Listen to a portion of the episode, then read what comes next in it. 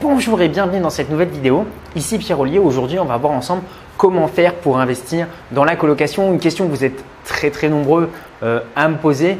Donc c'est normal parce que le souci aujourd'hui, lorsque l'on souhaite investir dans l'immobilier traditionnel, comme le faisaient un peu euh, nos grands-parents, bah, bien souvent, bah, euh, les gens achètent un bien nu, le mettre en location. Alors ça, il y a plusieurs dizaines d'années, bah, ça rapportait de l'argent, ça permettait de couvrir le crédit même d'avoir un excédent, de faire du profit.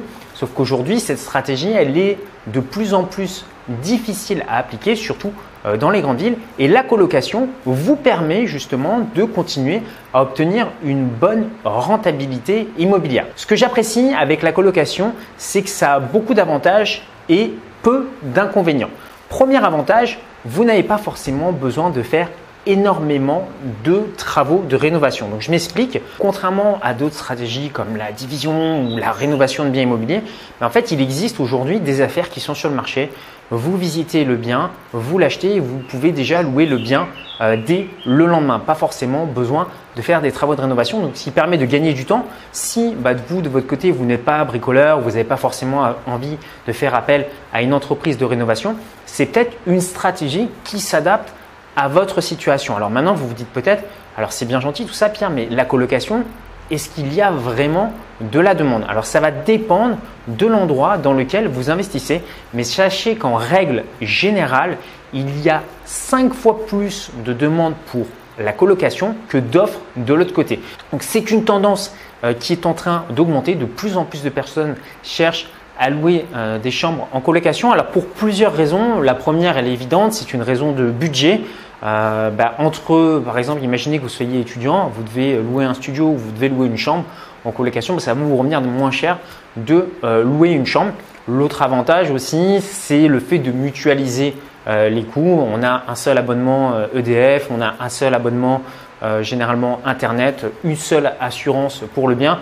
Donc on a des charges qui sont diminuées et pour le propriétaire et pour le locataire. La troisième chose, c'est qu'aujourd'hui, bah, dans les grandes villes, voilà, la plupart des gens se sentent isolés et seuls. Euh, plus une ville est peuplée, plus les gens paradoxalement se sentent isolés.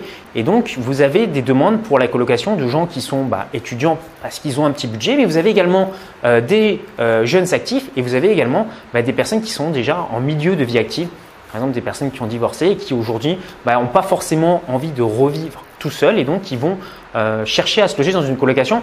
Alors moi, c'est une stratégie que j'ai découvert un petit peu par hasard parce qu'à un moment donné, je mettais une villa euh, en location. Et j'ai beaucoup de personnes qui m'ont appelé, qui m'ont dit, bah voilà, est-ce que ça serait possible de la louer en colocation? Et c'est comme ça que je me suis intéressé au marché. Donc j'ai fait des études de marché, notamment euh, dans la ville de Rouen, qui est une ville étudiante où il y a beaucoup de grands appartements. Et en fait, ce qui est intéressant, c'est de comprendre ce marché immobilier. Ce qu'il faut comprendre, c'est qu'il y a une psychologie derrière la colocation. Moi, ce qui m'a assez surpris, la première constatation, c'est que moi, je pensais que voilà, la colocation, c'était soit colocation garçon, soit colocation fille. Et je me suis rendu compte en lisant les annonces sur Le Bon Coin de personnes qui cherchaient des colocataires, eh bien que très souvent, ils cherchaient à avoir une colocation mixte. La psychologie des locataires, c'est quelque chose dont on parle assez peu, mais c'est important de comprendre que ce marché n'est pas du tout le même et que vous ne vous adressez pas au même type de personnes et donc il va falloir comprendre leurs problématiques. Donc pour ça, ben, je vous invite à consulter les groupes Facebook de colocation et regarder ce que les gens postent, quels sont leurs problèmes, quels sont leurs besoins, de quoi ils ont besoin? Parce que si vous, demain, vous achetez euh, un appartement et que vous en faites une colocation, ben, bien comprendre ce dont les personnes ont besoin. Alors je vais vous donner quelques critères. C'est-à-dire que si, par exemple, vous avez un appartement que vous louez en colocation, vous vous dites peut-être, mais voilà, combien est-ce qu'il faut de salle de bain, combien est-ce qu'il faut de cuisine, etc. etc. Alors, pour la cuisine, euh, généralement, c'est quelque chose que vous pouvez partager facilement. En revanche, pour les salles de bain, si vous avez deux chambres, il va falloir une salle de bain, trois chambres maximum pour une salle de bain. C'est-à-dire si vous avez quatre chambres, il va falloir créer une deuxième salle de bain parce que sinon ça va être un petit peu l'embouteillage euh, le matin. Idéalement de choisir aussi euh, quand vous faites tout ce qui est salle de bain et toilette de les faire séparés. Ça paraît évident. Vous avez plusieurs personnes qui vont utiliser ces parties communes. Maintenant, on va parler un petit peu de chiffres et vous allez voir que c'est assez intéressant.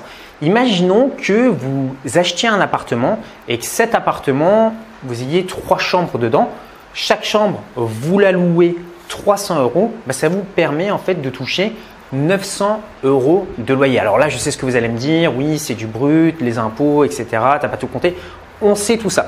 C'est toujours pour prendre un exemple. Vous louez donc chaque chambre 300 euros, ce qui fait que vous allez pouvoir potentiellement toucher un loyer de 900 euros sur cet appartement. Probablement que si vous aviez loué cet appartement à une famille, bah, vous auriez été maximum sur un budget de 600 ou 700 euros. C'est le ratio qu'on retrouve dans les colocations. Donc pour vous, vous allez avoir plus de rentabilité. La deuxième chose, si un des colocataires part, eh bien vous continuez toujours à toucher deux loyers sur trois. Ça vous permet d'avoir euh, plus de stabilité, plus de sécurité et de ne pas avoir euh, de problème d'impayé sur vos loyers. L'inconvénient de la colocation, c'est que forcément, vous, doutez bien que vous allez avoir plus de turnover puisque les gens qui restent en colocation vont rester peut-être 9 mois, 1 an, 1 an et 3 mois. vous allez rarement avoir des personnes qui vont rester dans une colocation pendant 5 ans. Donc ce sont des biens, certes, qui sont plus rentables, mais qui génèrent un petit peu plus de turnover. Maintenant, vous pouvez pousser ça un petit peu plus loin. La colocation, c'est quelque chose que vous pouvez, par exemple, exploiter à l'année en le louant à des étudiants et des jeunes actifs pendant 8 ou 9 mois et exploiter également si vous le souhaitez et si vous en avez, si vous avez le temps, l'exploiter en location courte durée. Euh, il suffit d'aller regarder sur les sites de location courte durée. Vous allez voir que bah, aujourd'hui, il y a la possibilité sur des sites comme euh, Airbnb par exemple de louer une chambre dans un appartement. Pour les gens qui veulent passer euh, une ou deux nuits ou qui voyagent tout seuls, bah, pour eux, c'est avantageux par rapport à leur budget. Donc vous, vous allez pouvoir aussi utiliser, combiner différents modes comme ça, colocation et location courte durée. Alors maintenant, vous vous demandez peut-être, mais comment ça se passe concrètement au niveau des locataires? Parce que si je fais une colocation, il va y avoir qu'une seule boîte aux lettres. Euh, comment est-ce qu'on fait pour recevoir le courrier? Comment vont faire euh, mes locataires, si par exemple ils touchent l'APL, écoutez, ça ce sont généralement des problèmes qui sont assez euh, minimes, on s'en fait toute une montagne. Quand vous avez une colocation, il y a une boîte aux lettres pour euh, tout le monde et les gens ben voilà, se distribuent le courrier, les gens se connaissent, ils ne vont pas aller se piquer le courrier l'un l'autre. Et au niveau des APL, eh bien, il faut, chaque locataire va pouvoir faire sa demande d'appel, puisque quand vous faites une colocation, généralement vous allez faire ça dans du, en meublé.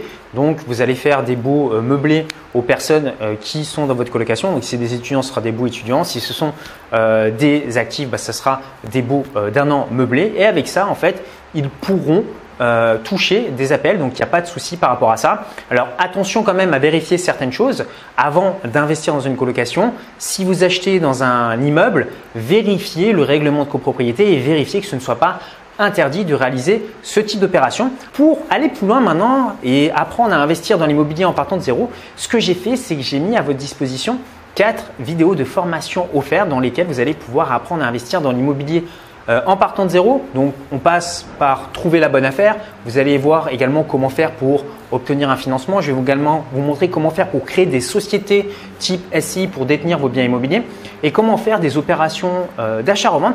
Pour y accéder, c'est très simple. Je vous invite à cliquer sur le petit carré qui s'affiche ici où vous retrouverez le lien juste en dessous dans la description. Prenez soin de vous et tous mes vœux de succès pour votre colocation.